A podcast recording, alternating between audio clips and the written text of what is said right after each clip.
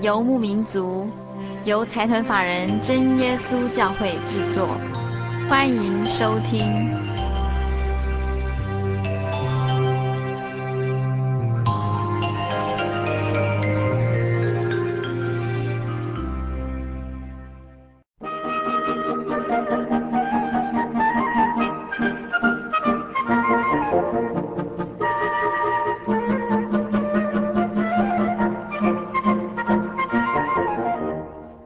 各位亲爱的心灵游牧民族，在空中的朋友，大家好，新年快乐！不晓得听众朋友是不是有一个非常愉快美好的九天假期？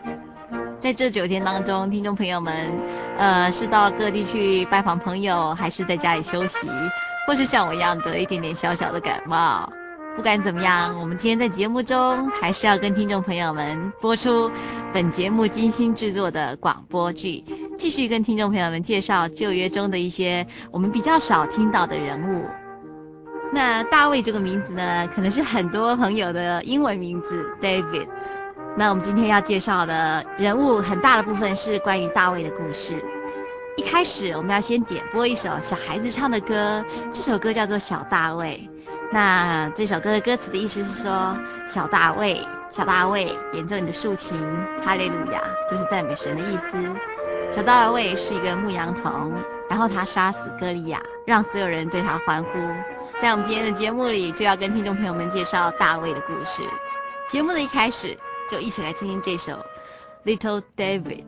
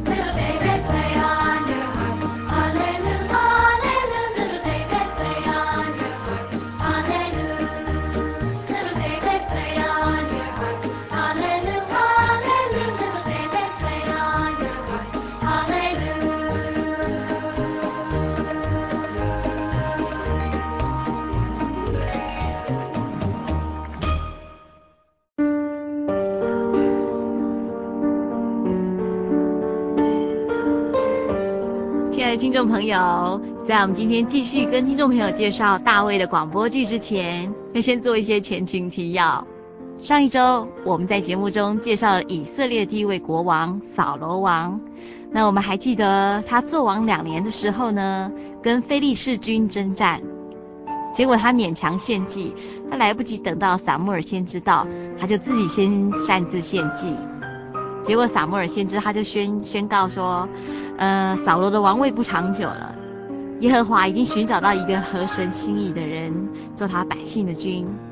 那这个合神心意的人，就是我们今天介绍的男主角大卫。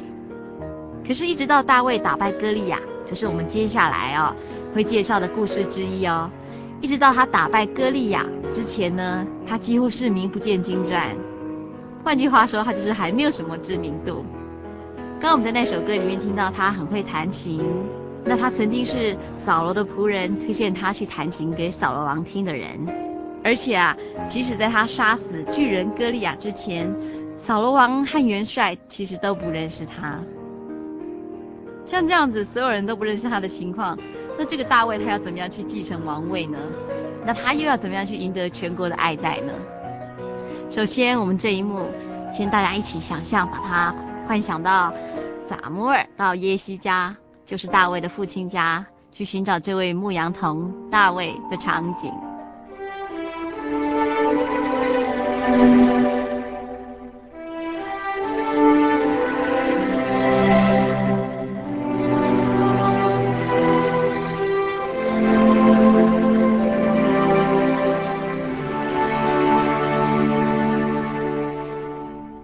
神选择大卫。神对撒母耳说：“去伯利恒找一个叫耶西的人。我已经选择耶西的一个儿子为下一任国王。”在伯利恒，撒母耳到达的消息令那里的人害怕，因为现在他是一个伟大。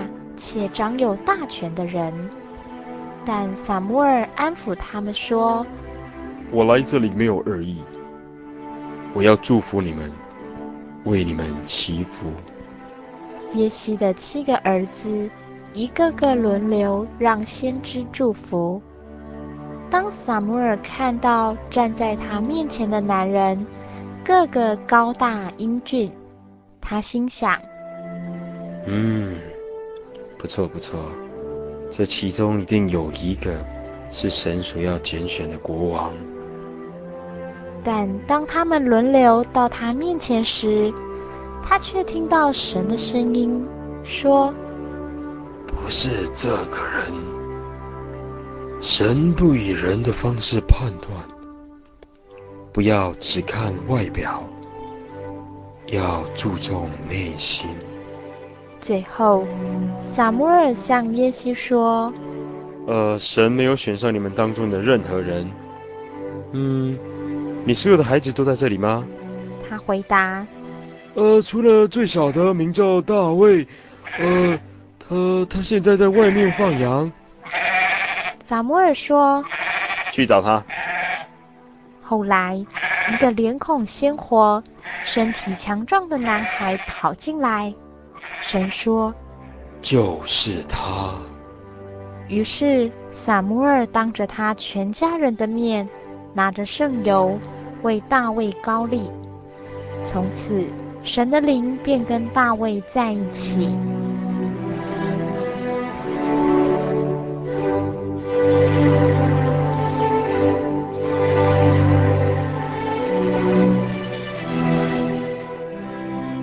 而神拣选十六岁的大卫，而不拣选他那些外表英俊潇洒的哥哥们，使他的父亲耶西都觉得很诧异。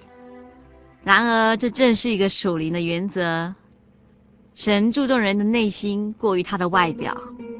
撒母记上十六章七节说：“耶和华却对撒母耳说，不要看他的外貌，看他身材高大，我不拣选他，因为耶和华不像人看人。”人是看外貌，耶和华是看内心。当这个牧羊童大卫被圣灵充满之后呢，他还是回去照顾他的羊群。可是他对于他自己的命运有了新的感受，但是他却没有因为他即将得到荣耀而忘了我是谁，或是显出很了不起的样子。他还是继续忠于目前的职守，继续去看守他的羊。而附带一提的是，这个大卫他仍然好好利用看守羊群的时间，不断的练习，培养了他弹琴的绝技，于是他才能有机会在扫罗王面前弹琴。接下来他在牧羊的过程里面练就了一个好功夫，就是能够使用弹弓，结果使他在一场战争中战胜了巨人歌利亚。这就是这位牧羊童，他利用一些余暇的时候，已经一步步的在为自己做准备。亲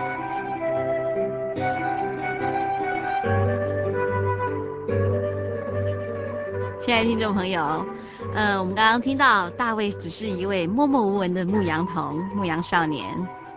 那你看看，像他这样默默无闻的少年，要怎么样进入以色列国的政治舞台？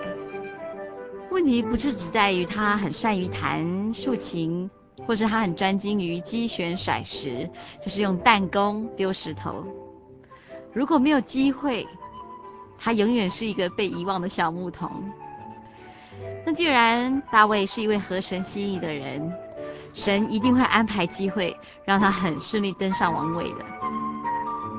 创世纪十八章十四节有说到：“耶和华岂有难成的事吗？”其实我们如果往以前的故事想一想，听众朋友们还记不记得我们曾经提过一个约瑟？他在一夜之间从一个囚犯身为全国景仰的宰相。神只用两个难解的梦，让约瑟。去替法老解梦，否则你想想看，那个时候约瑟他怎么样突破层层的枷锁，而取得宰相这个尊贵的位置呢？所以我们就来看看接下来神怎么样给大卫机会，安排他一步步进入以色列国的政治舞台。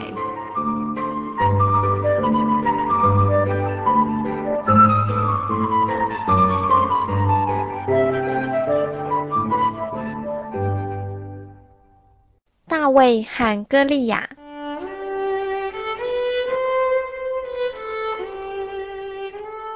非利士人已准备好打仗，在两座山丘顶上，中间隔着一条狭长的山谷，双方都集结部队。非利士列阵在一个山丘上，扫罗和以色列军队在另一个山丘。突然间，一个巨人从菲利士军营走到山谷下，那是加特城的歌利亚，身材魁梧，头上戴着大铜盔，身穿铜盔甲，两腿和手背也都套着铜甲。他一只手拿铜刀刃。另一只手持大如树干的铁矛头标枪，格利亚咆哮地说：“哈哈，扫罗，扫罗，哈哈，扫罗，我向你挑战。”又说：“你挑一个人出来跟我打吧，让我们来决定这场战争的输赢。”听到这些话，扫罗不禁颤抖，以色列人全都充满恐惧。耶西的三个儿子也在扫罗的军队中，他们的弟弟大卫占领羊群，带食物来给他们吃。当大卫到达军营，听到歌利亚夸大的挑战，也看到没有人敢应战，他对扫罗说：“让我跟这个巨人打。”扫罗回答：“呃，你只是一个孩子啊。”哥利亚是个出名的战将，但无论如何，扫罗还是被他说服了。大卫拒绝带武器或穿盔甲，他在附近的溪边捡了五块光滑的溪石，放进他牧羊的小袋子中，然后一只手拿着投石器，另一只手持着他的木杖。出去向歌利亚挑战，那冠军战将用藐视的语气大喊：“快，嘿，别挡我的路啊，小鬼！我不要跟小孩子打。”大卫说：“你带着利刃和标枪，我却与神同在。”他放下木杖，把石子放在投石器上，旋转一圈。弹飞出去，石子正好打中歌利亚的额头中间，巨人被击倒地，当场死亡。非利士人看见他们的大冠军死去，转头就跑；以色列人则欣喜地庆祝胜利。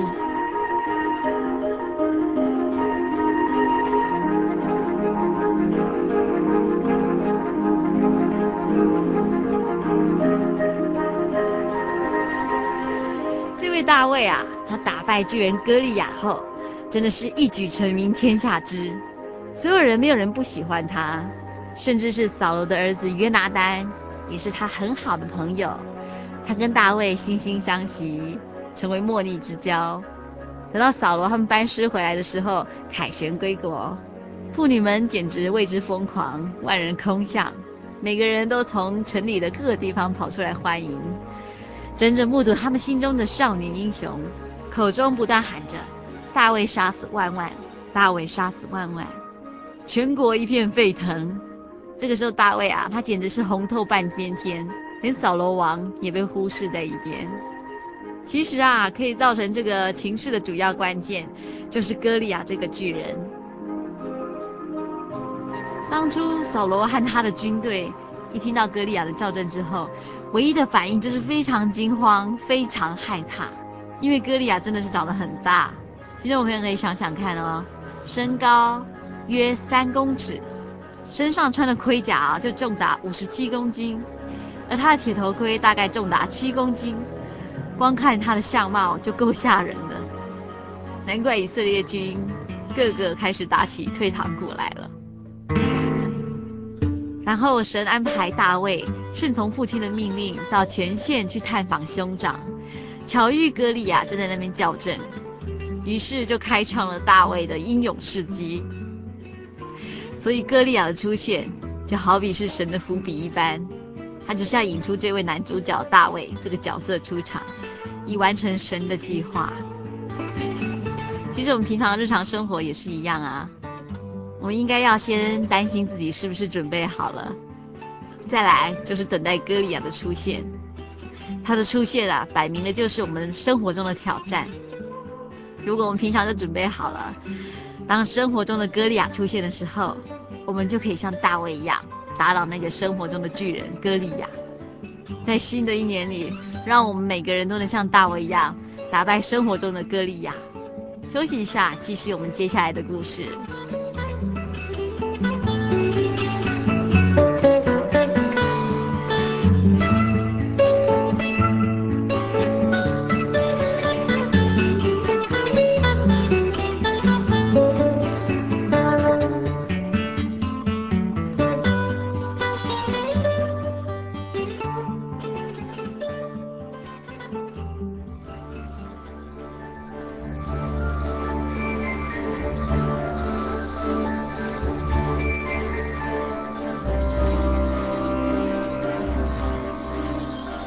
罗妒忌大卫。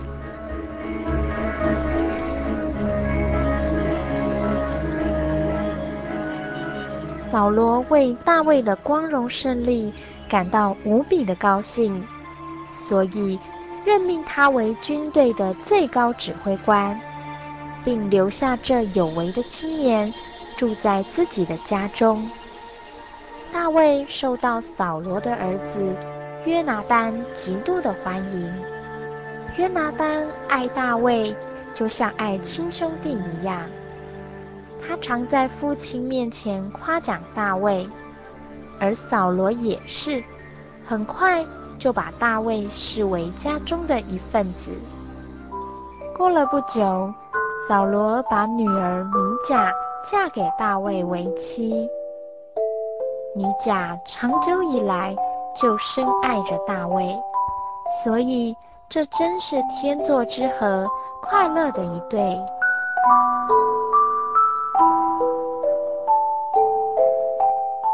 对以色列人民来说，大卫是个英雄。当他走过街上，总是受到欢呼鼓掌，人们唱着歌。描述他打败歌利亚的神勇事迹，妇女手拿铃鼓，兴高采烈地跳舞，欢唱着：“扫罗杀死千千敌，大卫杀死万万人。”扫罗听到人们对大卫的崇拜，心生妒忌。他对自己说：“如果人民爱他比爱我还多。”他很快就会取代我的地位。从那时起，他开始忧虑且紧密地监视大卫。有一天，大卫正在弹奏竖琴，扫罗在旁边听。他手上拿着时时系在腰带间的矛，突然间，一股无法抑制的强烈恨意燃起。扫罗拿起矛，向着大卫的头射过去。大卫闪避，逃过一劫。但他心知肚明，现在他的生命有危险，应该尽快离开扫罗，找个藏身之处。他先去找米甲，但他认为留在他那儿很不安全，所以用条绳子让他从窗户溜下去，趁着黑夜逃走。当晚，扫罗派来军官到大卫家里找他。他的妻子说：“嗯，他生病躺在床上。”那些军官把他推开，强行闯进大卫的房间。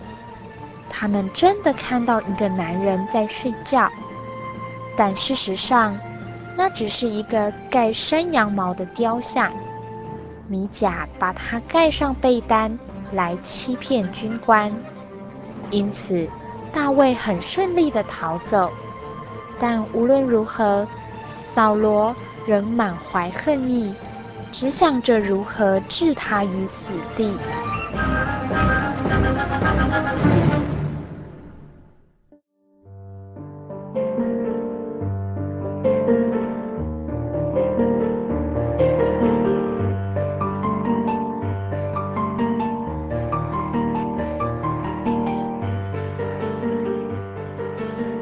逃亡者大卫。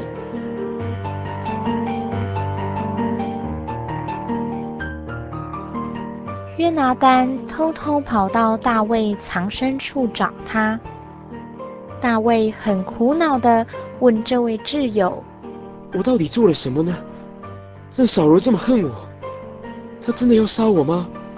约拿丹说：“你先别担心，我会查出我父亲的真正意图。你必须先藏在这里，等我给你信号，然后你就会知道是不是安全，或者是危险，好不好？”回到家后，约拿丹看到父亲在吃晚餐，就在他对面坐下来。扫罗问他：“大卫在哪里哟？”约拿丹回答：“他回伯利恒去看他的家人。爸，相信我，他不会伤害你。”扫罗气得脸红，摇摇晃晃站起来。醉醺醺的拿着毛枪对儿子抛过去，骂他：“你怎么敢与我作对？哈！你是好小子，居然敢与我作对！哈！马上把大卫给带来，这该死家伙！”第二天早上，照约定行事，约拿丹到大卫藏身处，他射出一支箭，越过他好友的躲避处。这代表着大卫的生命有危险。两个好友拥抱之后，伤心地分开。约拿单回到城中，大卫只好与一群忠心的仆人到处流浪。扫罗带着随从到隐基地附近旷野去找大卫。夏日炎炎。他来到一个山洞里休息，刚好大卫跟仆人躲在这山洞的深处。大卫悄悄地爬过去，割下扫罗外衣的一角。当扫罗一走出山洞，大卫就高喊：“陛下，是我，是我大卫，请你看看，我其实刚刚可以杀了你，但是我饶了你一命。”我不会伤害任何被神高立过的人。听到这番话，扫罗深感愧疚。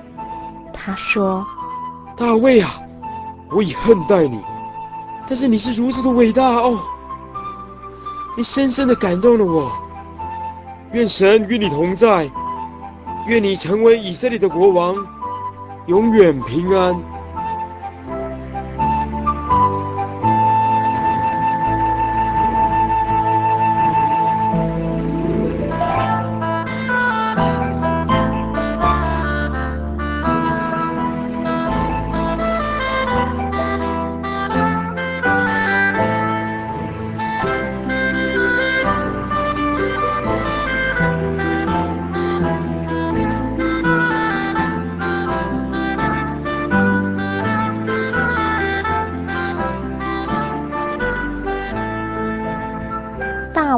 和亚比该。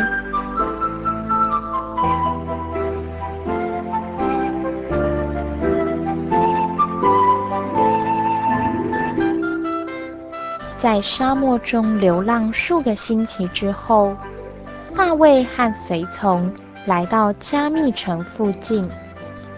这儿是拿巴的地盘，他是一个非常有钱的人，因为。一向善待拿巴的人，所以大卫就毫不犹豫地派仆人去向拿巴要些食物。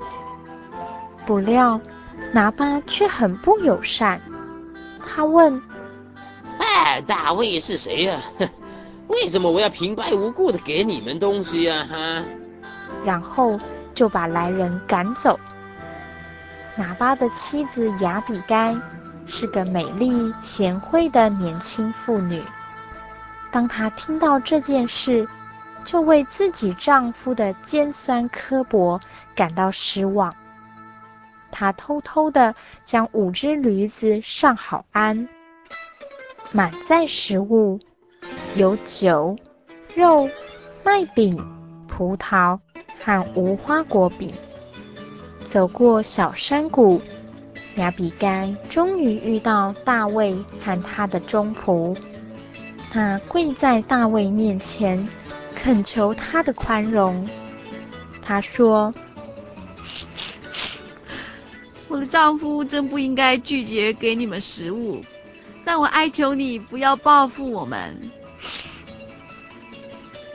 大卫被他的话感动，于是承诺不会伤害拿八。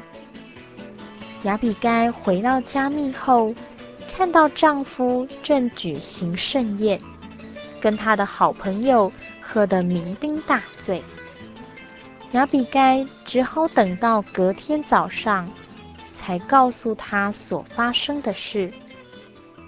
喇叭听了，全身血液立刻冻结，心脏停止跳动，十天后就死了。后来，大卫向亚比该求婚，娶她为妻。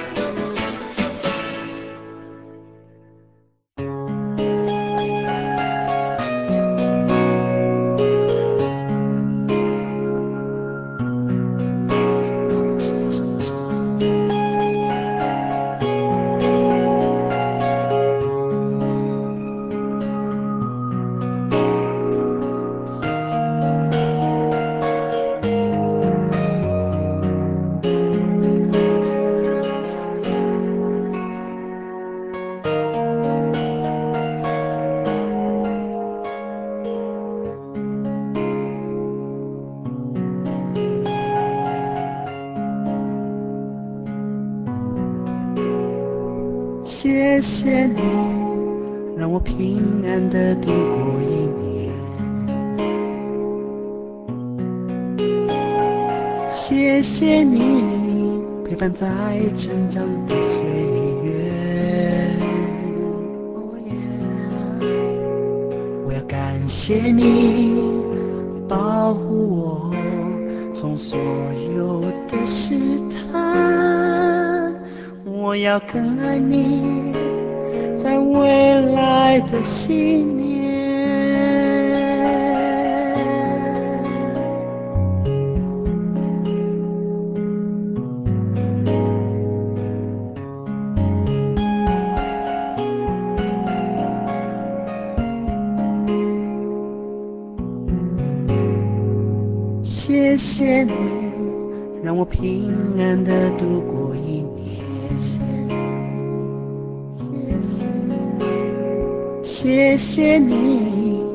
在成长的岁月。谢谢你，我要感谢你保护我，从所有的试探。我要更爱你，在未来的信念。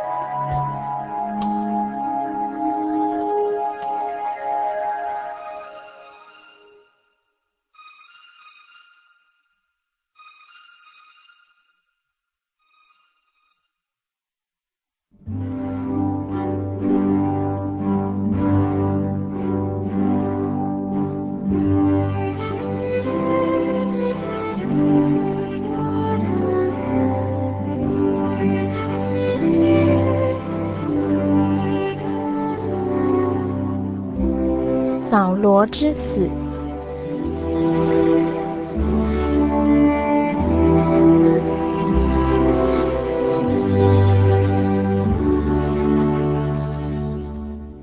撒母耳已经死了，全国为他举哀，因为他是那么受到爱戴。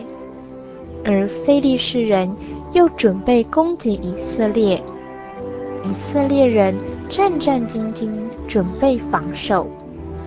但扫罗得知敌军的武力阵容，他的心中充满恐惧。他不断向神祈求帮助，但得不到半点的回应。正当他痛苦不堪时，突然想起曾听人提过有个巫婆，于是扫罗乔装易容，跟两个随从趁着黑夜去找他。他求她：“呃，我我要求问亡魂，我将遭受什么命运？”但这女人知道巫术是违法的，心里很慌张，刚开始拒绝施法，但扫罗百般的劝她，她才安心。她问说：“你要我招谁来呢？”撒母耳。话声未落，巫婆即惊叫起来。扫罗问：“你看到什么？”我看到一个全身包裹披风的老人，扫罗立刻知道那是撒母耳。撒母耳的声音说：“神已经离弃你，明天非利士人将会打赢这场战争，你和儿子都难逃一死。”隔天，非利士军队千军万马的蹂躏以色列人。以色列人很快就被打得抱头鼠窜，血流满地，数百人被杀，剩下的也都逃之夭夭。约拿单和兄弟都被杀了。扫罗身受重伤，他对持刀的侍卫说：“ 求你，求你一刀杀了我吧，很痛苦，求你杀了我吧。”但侍卫很害怕，他不能让自己下手杀掉国王。他说：“不不，我办不到，不不。”扫罗拿起自己的刀，狠狠刺入胸腔。而他的持刀侍卫看到国王身亡，也伏在自己的刀上自杀，跟扫罗同归于尽。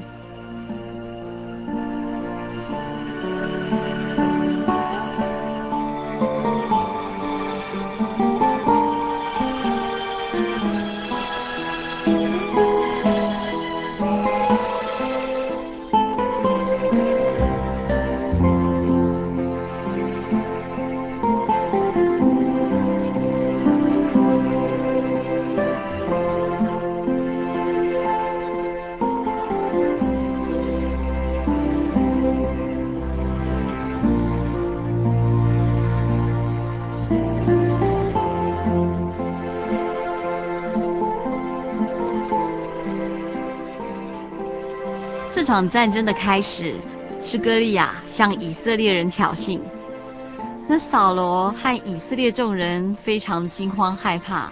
除了这个以外，他们真的是一筹莫展。其实这也代表扫罗他没有信心依靠神。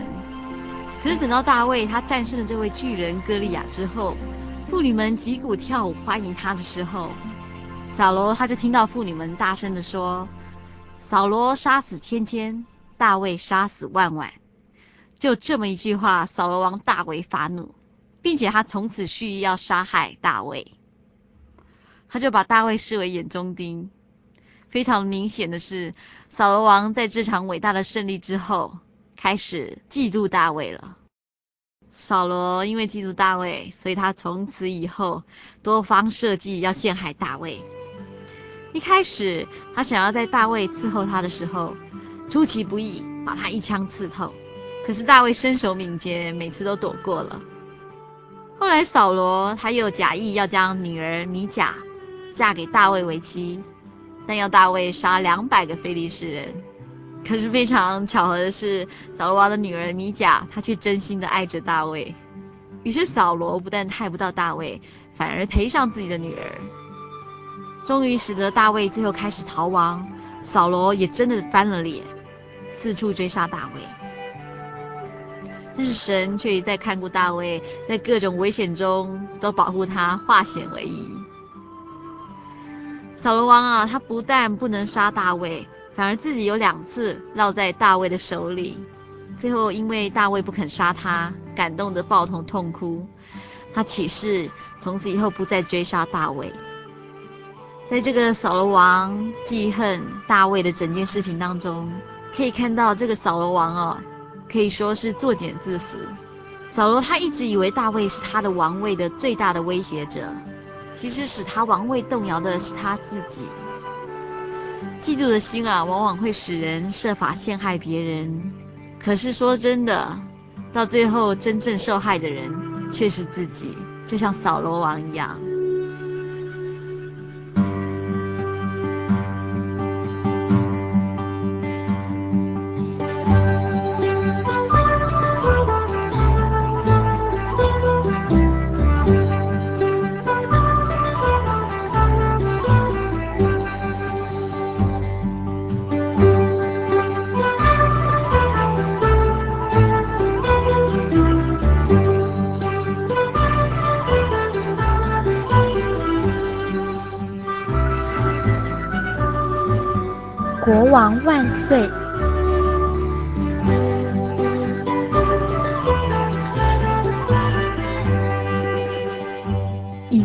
的所有部族都到希伯伦来参加新王大卫的宣告典礼。大卫带着他的人民到属于耶布斯人的城市耶路撒冷，因为。他要以耶路撒冷为首都，但耶布斯人拒绝打开城门，让他们在城墙外扎营。但大卫的部下还是沿着水管爬进去，潜伏到市中心，然后打开城门。以色列人进城后，打败耶布斯人，攻取城市。约柜也被抬到耶路撒冷，由千万人护送。所有以色列人尽情欢唱、吹笛。手摇铃鼓。当他们进入城门后，号角升起，大卫脱下王袍，在圣约柜前尽情跳舞。圣约柜被送到称为圣墓的帐篷中，那是特别为安置圣约柜的地方。大卫献燔祭给神。祈福所有人民，并发给每个人饼干和酒。大卫的妻子米甲从窗口看到他在群众中无拘束的跳舞，轻蔑地说：“哼，看到以色列国王和平民混杂在一起，真是羞耻。”但大卫回答：“没有任何荣耀神的事是可耻的。”可耻的是那些轻视我作为的人。然后，大卫决定建造一座荣耀神的殿。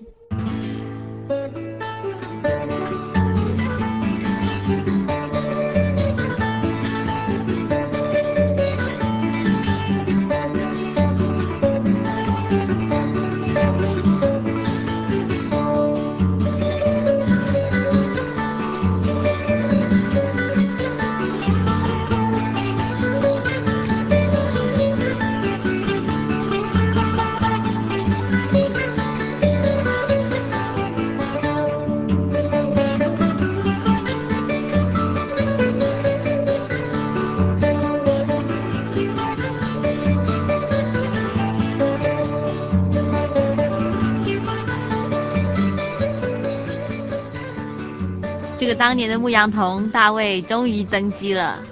他登基后第一件当务之急，就是为他的王国寻找一个最适合的首都。他选择了耶路撒冷。这其实，在政治上是一个聪明的抉择，但是它当然还有更多的意义，因为那是神的灵直接引领的结果。其实没有一个城市比耶路撒冷再适合不过了。它位于犹大和便雅悯的中间。三面是山谷环绕，有自然的天险；北边则有坚强的防御工事。对犹太人来说，没有一个城像耶路撒冷这样特殊。那是他们神的城，坐落在神的圣山上。环绕这城的众山，似乎象征了耶和华的同在和庇护。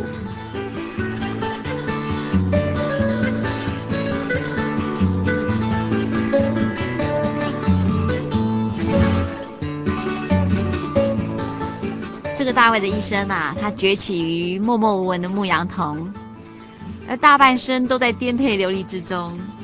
他本来是扫罗王的乘龙快婿，而且也是扫罗王的儿子，也就是王子约拿单的莫逆之交。直到杀死巨无霸歌利亚，打退非利士人之后，百姓大声呼喊：“扫罗杀死千千，大卫杀死万万”，竟然成为扫罗王的心腹大患。于是大卫便展开他的逃难生涯。大卫在这段期间呢，有两方面的成就：一来有一批死心塌地的军人紧紧跟随他，于是他就建立了一个领导的核心；二来他也培养了一个宽大的心肠，两次放过扫罗而不加害于他。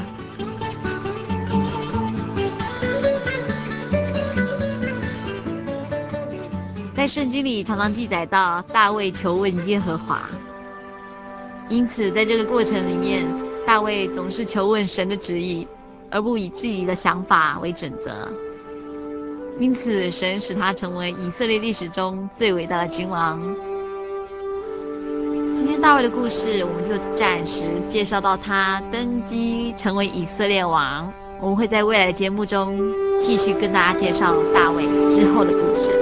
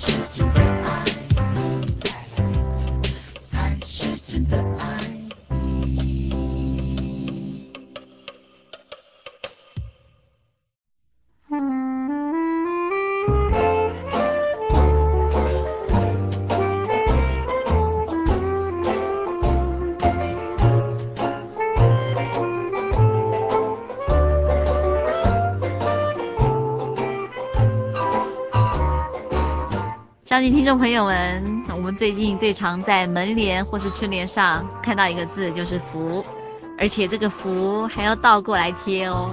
在节目最后，我们就来跟听众朋友们讨论这个字“福”。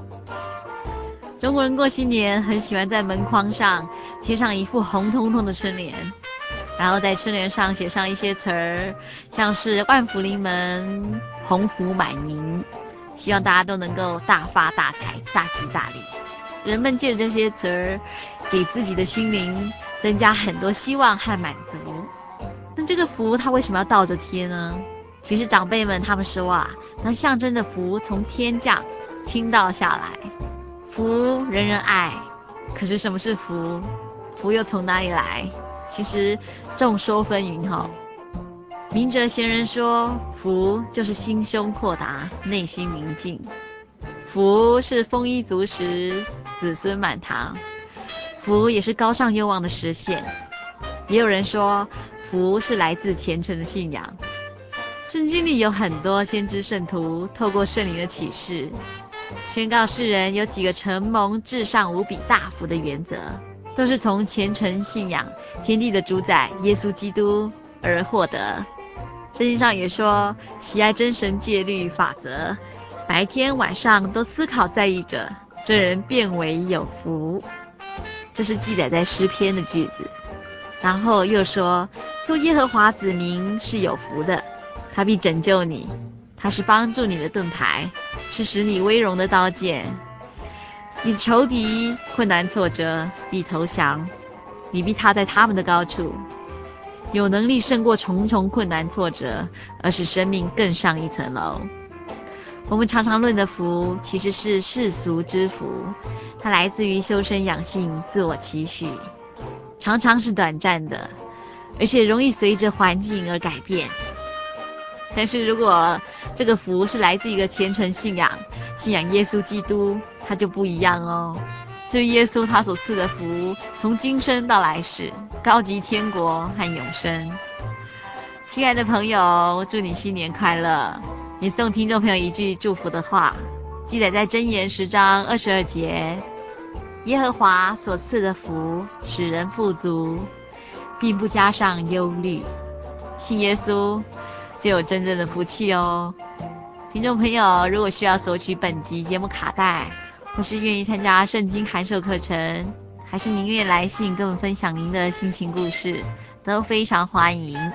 那来信请寄到台中邮政六十六支二十一号，六十六支二十一号信箱，或是传真到零四二四三六九六八零四二四三六九六八，心灵游牧民族节目收就可以了。明天星期一，就是很多朋友要开工开市的日子，希望我们大家在新年的一开始都能有一个新气象，继续好好为我们的工作，为我们的生命好好的打拼。预祝所有听众朋友们在未来一个礼拜都能健康快乐。我们下周再见，平安。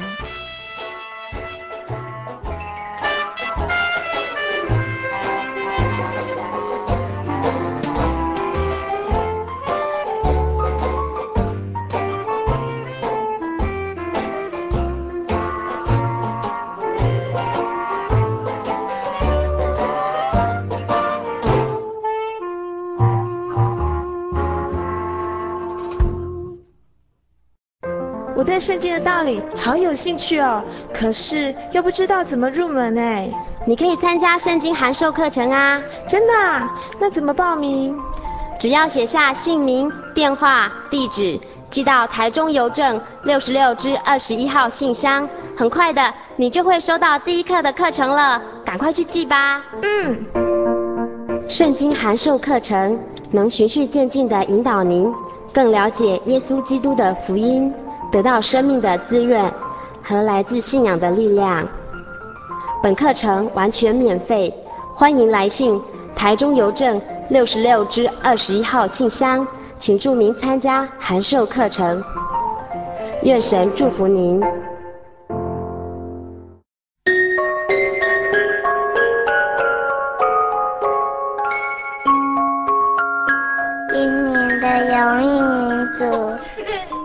全省各地不同时段播出。新竹的朋友，请收听兴隆电台 FM 八九点一，每个星期天晚上十一点到十二点。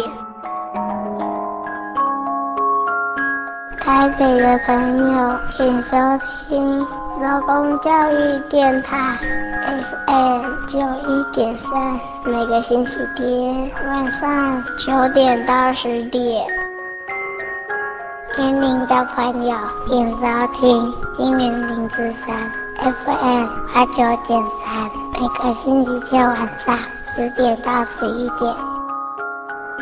台中的朋友请收听大千电台 FM 九九点一，每个星期天晚上九点到十点。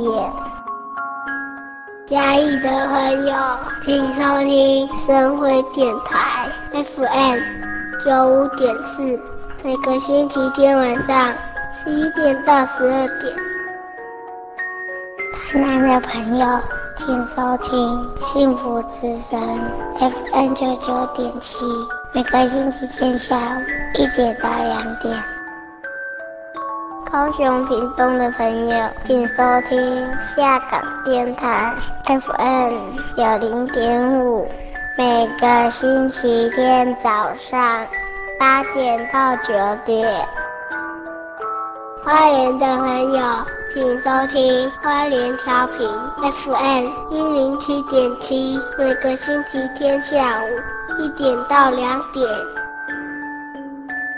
高雄屏东的朋友，请收听金台湾之声 FM 八八点九，每个星期天晚上十点到十一点。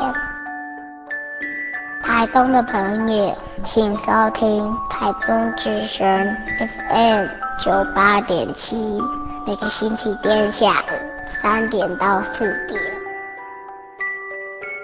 金门的马祖的朋友，请收听金马之声 FM 九九点三，每个星期天晚上九点到十点。欢迎收听心灵的游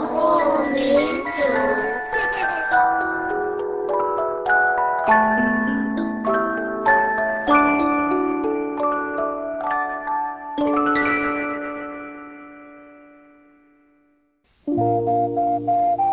在街上曾经看过这样的招牌“真耶稣教会”吗？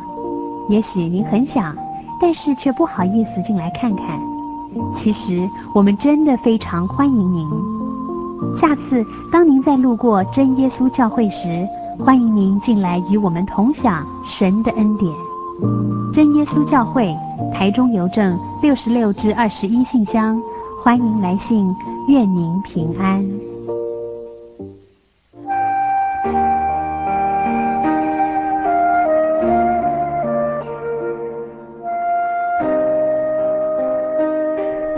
有一种平安，不属于这个世界；有一种宁静，比睡眠更甜美；有一种声音，要安慰您的心灵。